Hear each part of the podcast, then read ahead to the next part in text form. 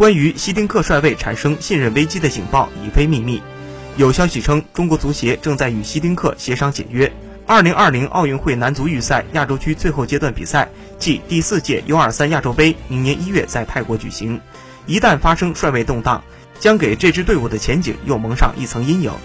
前不久，在黄石举行的邀请赛上，希丁克执教的 U 二二男足首战一比一勉强逼平朝鲜队，次战零比二完败于越南队脚下。队伍的表现与球迷的期望反差巨大。虽然越南足球在一九九七年龄段队伍建设上有明显进步，但希丁克的球队如此不堪一击，还是令所有人感到震惊。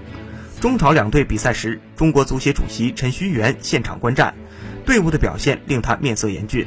下个月 U22 男足将参加在重庆万州举行的邀请赛，据悉，如果换帅成为事实，因为奥运时间紧迫，接手 U22 男足的很可能是了解队伍情况的某位本土主教练。